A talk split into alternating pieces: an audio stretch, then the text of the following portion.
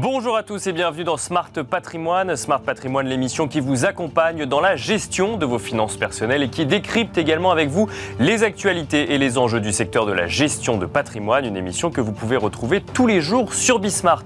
Et au sommaire de cette édition, nous commencerons avec Investir responsable, le rendez-vous dédié à l'ISR de Smart Patrimoine. Et en l'occurrence, nous nous demanderons avec Olivia Blanchard, présidente des acteurs de la finance responsable, si l'on peut servir toutes les causes ou régler tous les problèmes avec l'ISR, en lien évidemment avec les différents scandales qu'ont pu connaître certains investissements divers ou en lien avec des enquêtes journalistiques, notamment euh, réalisées par Le Monde ou encore par Cash Investigation, qui mettent en lumière des paradoxes dans certains fonds dits ISR. Nous en parlerons donc dans un instant dans Smart Patrimoine. Et nous enchaînerons ensuite avec Enjeu Patrimoine, un enjeu euh, patrimoine consacré au livret réglementé et plus particulièrement à la hausse du livret A, le livret A qui voit son taux passer à 3% à partir du 1er février. Nous commenterons cette hausse en plein taux avec François Mouriot, directeur des statistiques monétaires et financières à la Banque de France. On se retrouve tout de suite sur le plateau de Smart Patrimoine.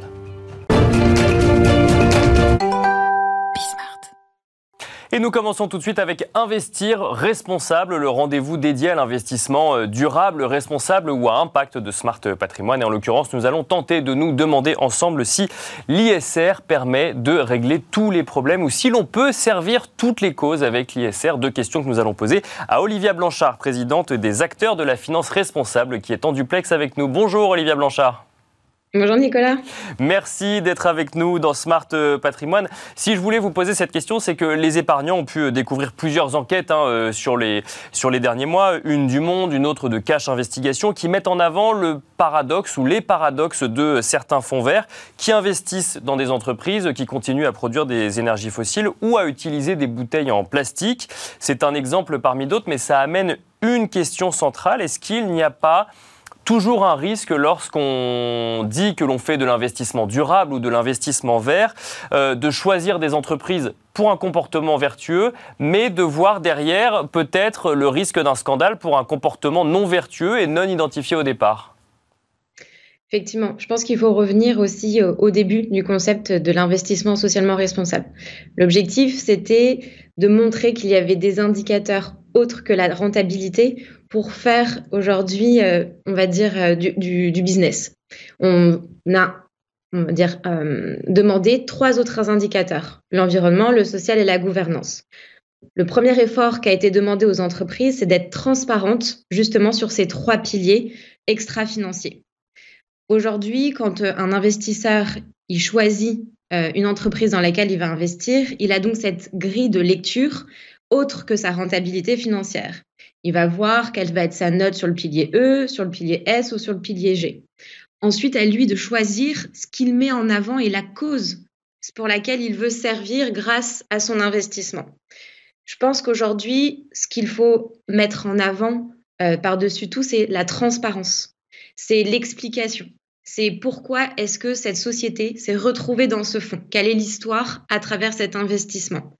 C'est toute la complexité aujourd'hui de ces fonds euh, où il va y avoir des dizaines et des dizaines de lignes avec des sociétés dont on ne connaît pas forcément les noms et qu'on va essayer de comprendre pourquoi elles se retrouvent dans ce fonds dit, par exemple, fonds responsable ou fonds effectivement à une thématique eau ou à une thématique plastique ou à une thématique sociale. Donc aujourd'hui, c'est non, je pense qu'il faut constater qu'il n'y a aucune entreprise sur le marché qui est parfaite parce que l'être humain est de toute façon imparfait. Donc on ne peut pas demander aujourd'hui à être dans un monde de parfait. Par contre, la seule chose qu'on peut demander, c'est s'améliorer. Et on s'améliore par la transparence. Donc aujourd'hui, si on se place du point de vue de l'épargnant final, hein, pas du professionnel de l'investissement, mais de l'épargnant final qui euh, tente de comprendre effectivement comment orienter son épargne, il faut avoir en tête que investir dans un fonds euh, durable, responsable ou à impact, c'est des stratégies différentes. On ne va pas forcément y revenir euh, aujourd'hui. ça ne veut pas dire que toutes les entreprises sélectionnées sont 100% vertueuses sur le sujet, mais qu'il y a une démarche d'amélioration normalement sur le sujet sélectionné. Exactement. En fait, ça va dépendre aussi de l'objectif d'investissement du fonds. vous allez pouvoir afficher un objectif d'investissement en disant effectivement, je ne veux mettre mon argent qu'au profit de sociétés qui ont déjà rempli ce critère que j'estime durable.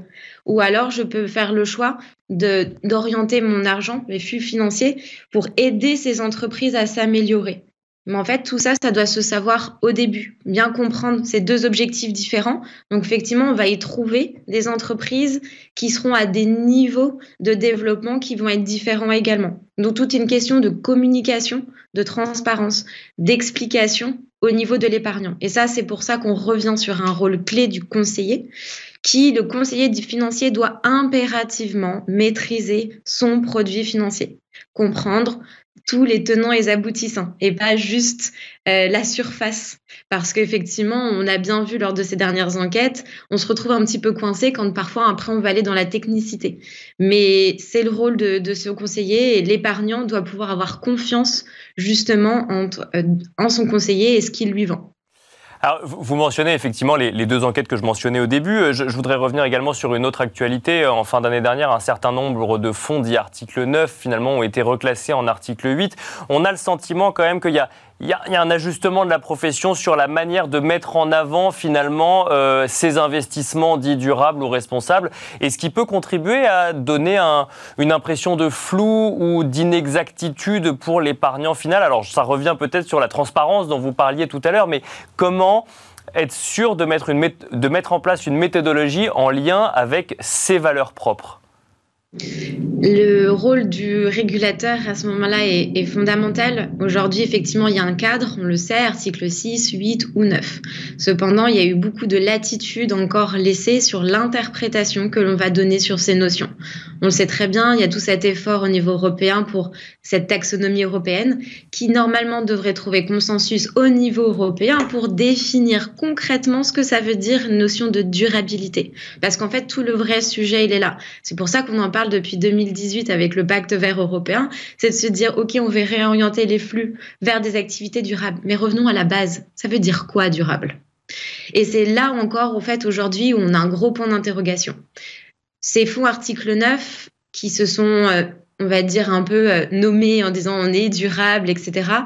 On revient peut-être aujourd'hui avec un peu d'humilité en se disant peut-être que la durabilité, autant comme on l'entend et comme on la voudrait, finalement, c'est peut-être un peu le Graal qu'on devra atteindre et peut-être que nous devons admettre aujourd'hui que nous sommes qu'à un stade, entre guillemets, ESG, où on commence à prendre conscience de toute l'évolution vers laquelle nous devons aller pour être dans un monde durable.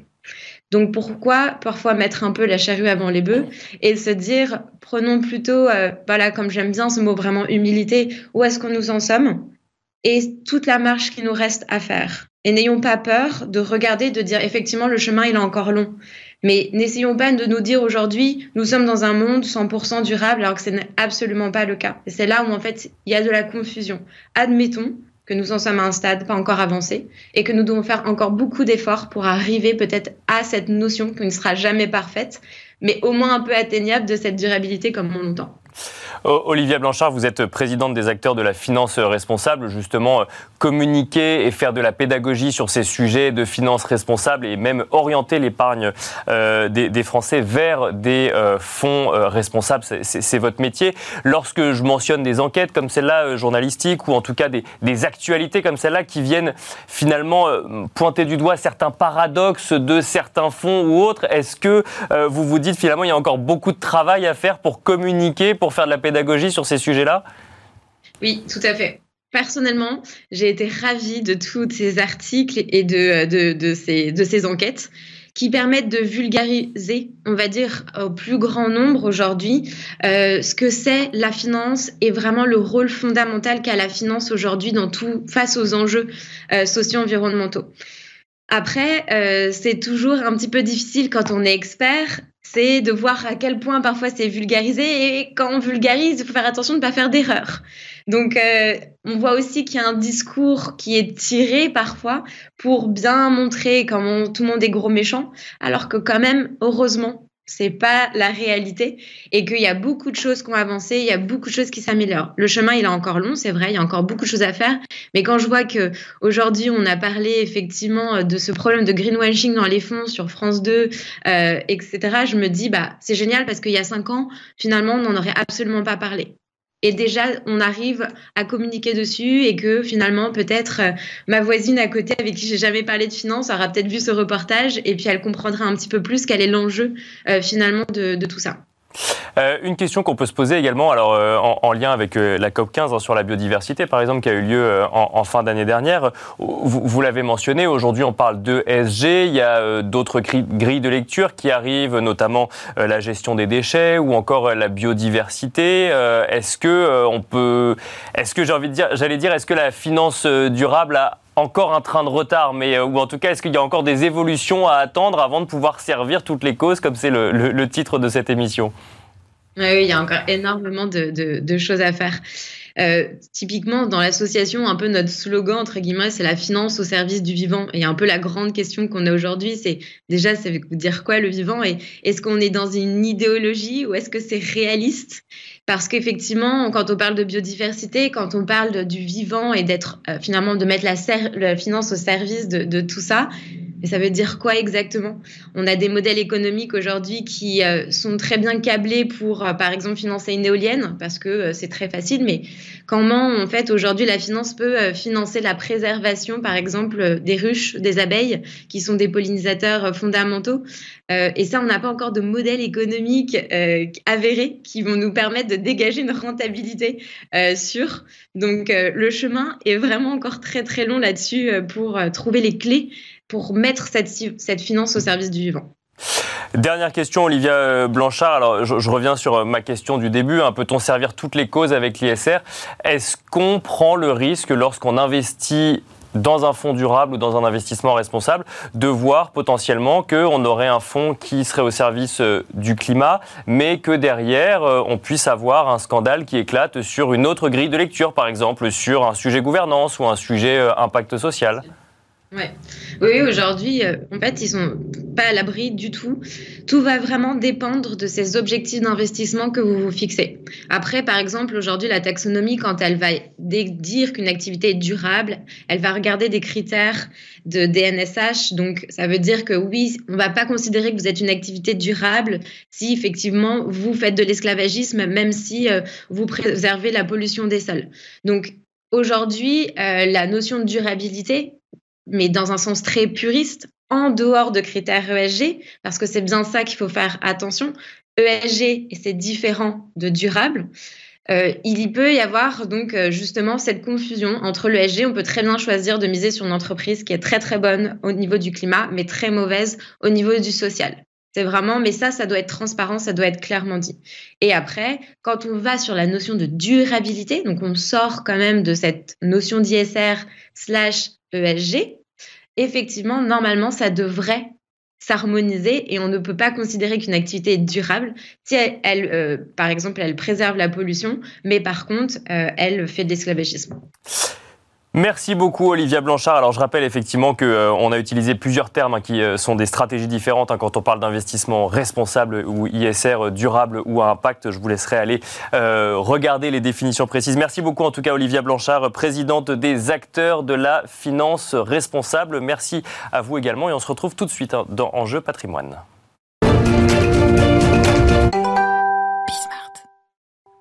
Et nous enchaînons à présent avec Enjeu patrimoine, un enjeu patrimoine consacré au livret A et plus particulièrement à cette hausse du taux du livret A qui passe à 3% depuis le 1er février 2023, une hausse qui le porte à un niveau le plus élevé qu'il ait connu depuis les 15 dernières années. Pour en parler, nous avons le plaisir d'être avec François Mouriot sur le plateau de Smart Patrimoine. Bonjour François Mouriot. Bonjour Nicolas Panier. Bienvenue sur le plateau, vous êtes directeur des statistiques monétaires et financières à la Banque de France. Alors la décision a été prise et c'est aujourd'hui le premier jour où le taux du livret A passe à 3%. Comment est-ce qu'on peut expliquer cette hausse du livret A?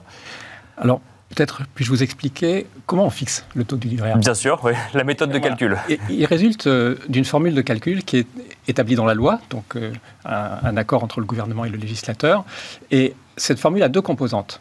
La première composante, elle cherche à capter l'évolution du, coût de la ressource bancaire. D'accord. En l'occurrence, c'est le taux Esther auquel l'argent s'échange le jour le jour sur le marché monétaire. D'accord. Et qui est très lié au fameux taux directeur de la Banque Centrale Européenne. Hein. Et la deuxième composante, elle, elle vise à tenir compte du risque d'érosion de, l'épargne, donc à protéger l'épargnant. Et il s'agit de l'indice des prix, en l'occurrence l'indice des prix à la consommation hors tabac. Ce qu'on appelle également l'inflation. L'inflation, voilà. Alors, le, le taux du livret A, c'est finalement un point d'équilibre entre ces deux composantes. Et donc, dans un contexte finalement où euh, l'inflation progresse, on le constate mois après mois, et où la Banque Centrale Européenne décide d'augmenter ses taux, le taux du livret A devait mécaniquement progresser. Absolument. Euh, quand on regarde comment il a été, quelles sont les valeurs de calcul, hein, le, la moyenne sur six mois de ce fameux taux Esther, le coût de la ressource bancaire, il s'établit à 0,56. D'accord. Tandis que l'inflation, elle, sur la même période de six mois entre août et janvier, elle s'établit à 6,08%. Voilà. Et le point d'équilibre entre les deux, c'est très précisément 3,3%. À partir de là, le gouverneur de la Banque de France fait une proposition au ministre. D'accord. Et il a la faculté de euh, s'écarter dans des cas particuliers, dans des cas exceptionnels, de la formule de calcul en tenant compte du contexte général, des conditions de financement de l'économie en particulier, et aussi des perspectives d'évolution de l'inflation. Or, pour les perspectives d'évolution de l'inflation, ce qu'on sait, c'est que le profil de l'année 2023 sera différent de 2022. En 2022, on a connu une hausse régulière de l'inflation. En 2023, en première partie, on aura le pic d'inflation qui sera atteint et ensuite une décrue en l'état des prévisions actuelles, sans doute aux alentours de 4% à la fin de l'année 2023. Donc, compte tenu de ces éléments, euh, il était justifié en fait et, approprié en fait de fixer ce taux à, 3%.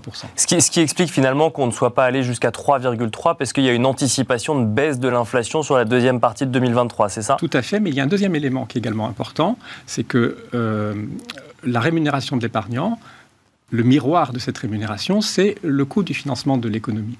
Et il faut prendre aussi en considération le fait que le livret A a des emplois, notamment pour le financement à long terme de, différents projets d'intérêt général, qui doivent être financés euh, dans les meilleures conditions possibles.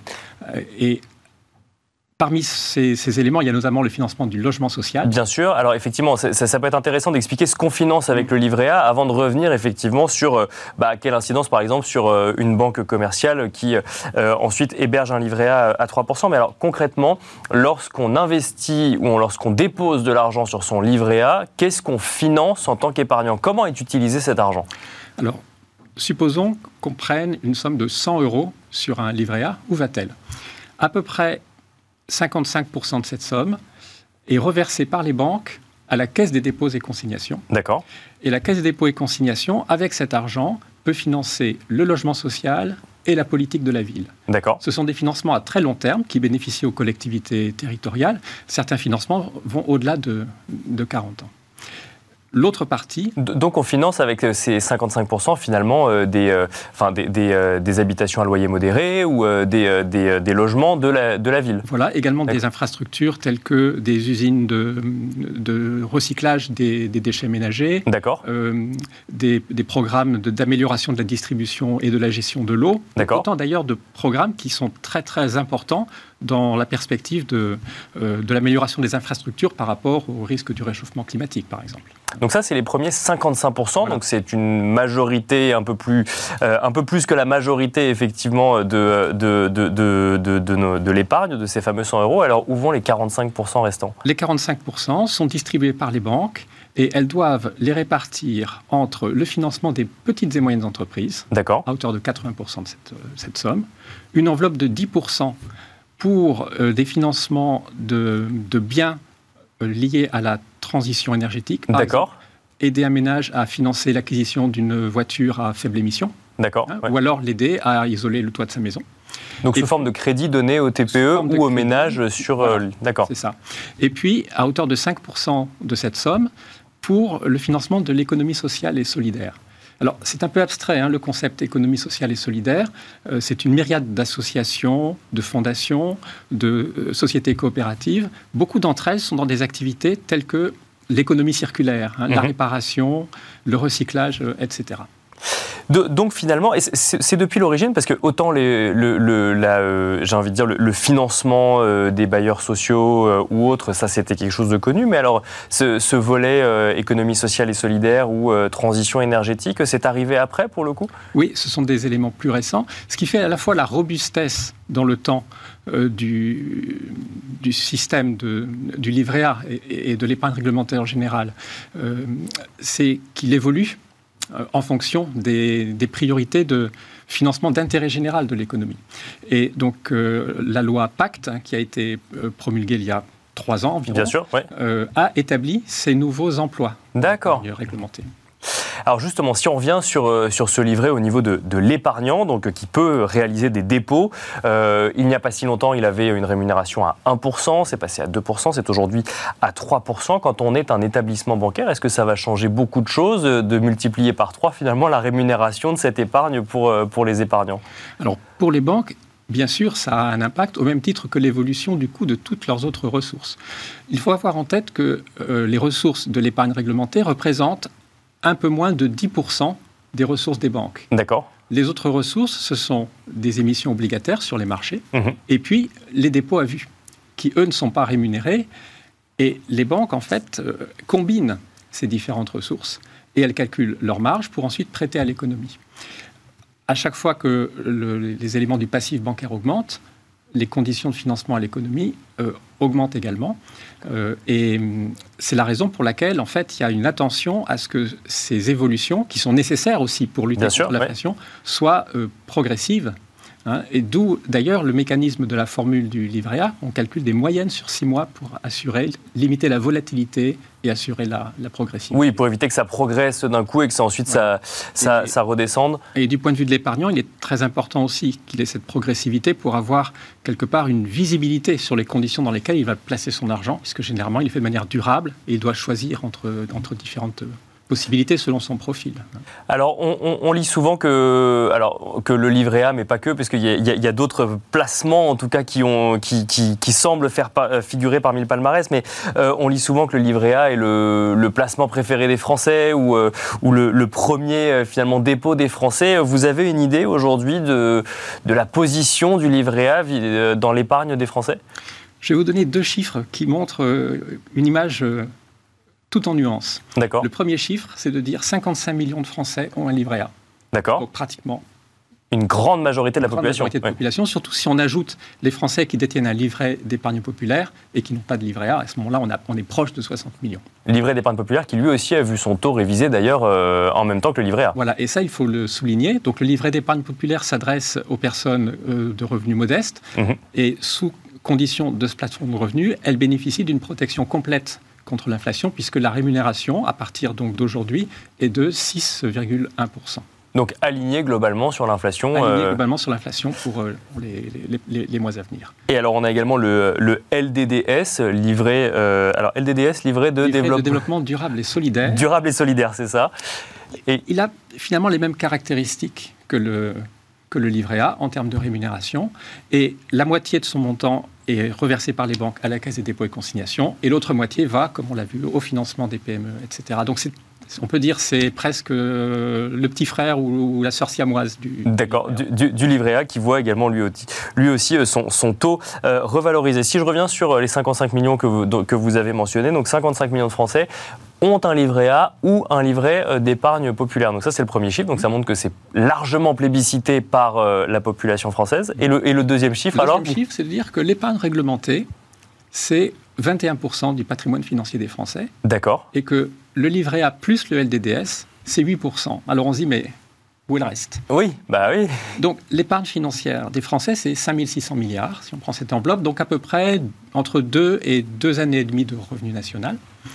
Le premier bloc de cette épargne, c'est l'assurance vie, qui représente 35% des épargne. D'accord.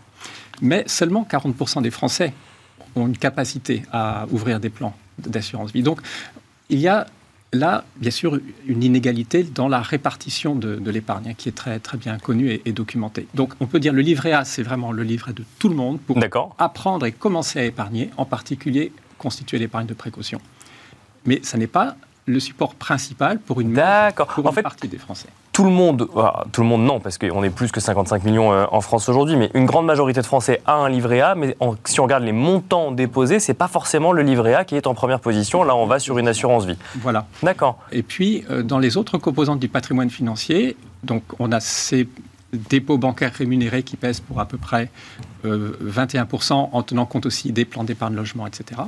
Et puis il y a une troisième composante qui est méconnue, c'est euh, les actions non cotées mhm. pour 20%. D'accord. Alors qu'est-ce qu'il y a là derrière? En fait, il y a le patrimoine professionnel de, des Français, donc les Français qui ont leur propre entreprise. D'accord. Ce qui permet de dire que la France, quand on regarde ces chiffres, c'est une nation d'entrepreneurs. D'accord. C'est quand même une proportion assez importante. C'est une proportion assez importante, effectivement. Alors, tout, le monde n'est pas entrepreneur, mais en tout cas, on a beaucoup de Français qui possèdent finalement des actions non cotées lorsqu'ils possèdent leur entreprise. Leur entreprise lorsqu'ils l'ont fondée, lorsqu'ils l'ont créée. Voilà. Et puis, la dernière composante euh, dans ces placements financiers des ménages, eh bien, ce sont les dépôts à vue mhm. sur les comptes bancaires. Qui, eux, ne sont pas rémunérés. Qui ne sont pas rémunérés et qui pèsent 14%, ce qui est un montant substantiel dans un contexte où euh, nous n'avons plus euh, des, des, des, prix proche, de zéro, ce qui était Bien sûr, très faible hein, comme évolution des prix.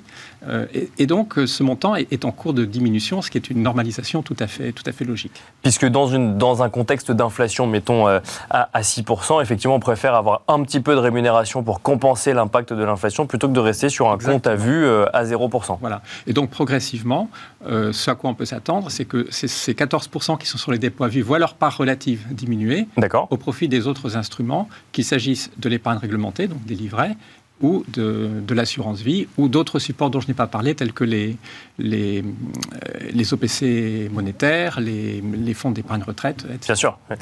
Euh, alors, une question à laquelle vous n'avez sûrement pas la réponse, François Mouriot, mais euh, je vous la pose quand même. Faut-il s'attendre à ce que le taux du livret A baisse lorsque l'inflation viendra à décroître en 2023 ou 2024 ça fait partie de l'ordre des choses et c'est tout à fait normal et c'est souhaitable. Je pense que le jour où le taux du livret A baissera, ça sera plutôt une bonne nouvelle. D'accord. Parce que ça voudra dire que d'une part, euh, on sort de la période du choc d'inflation. Voilà. Et que d'autre part, euh, bah, l'économie est sur une trajectoire euh, assainie hein, du, point de vue, du point de vue des prix. Et euh, certainement aussi du point de vue de la croissance, avec des alternatives au livret A pour euh, les épargnants qui souhaitent chercher des, rendements plus, plus intéressants. Donc, donc quand les livrets d'épargne réglementés rémunèrent un petit peu moins, ça veut dire que le contexte économique est un petit peu plus favorable pour l'épargnant Bien souvent, c'est le cas, puisque en tout état de cause, ce que ça signifie, c'est que euh, on a retrouvé l'environnement de stabilité des prix qui est indispensable pour euh, la protection, d'une manière générale, de, de l'épargne et pour la visibilité des stratégies d'épargne et d'investissement. Merci beaucoup François Mouriot d'être venu sur le plateau de Smart Patrimoine. Je, rappelle que vous êtes directeur des statistiques monétaires et financières à la Banque de France. Merci beaucoup. Merci Nicolas Panier. Merci à vous de nous avoir suivis euh, et je vous donne très vite sur Bismart pour un nouveau numéro de Smart Patrimoine.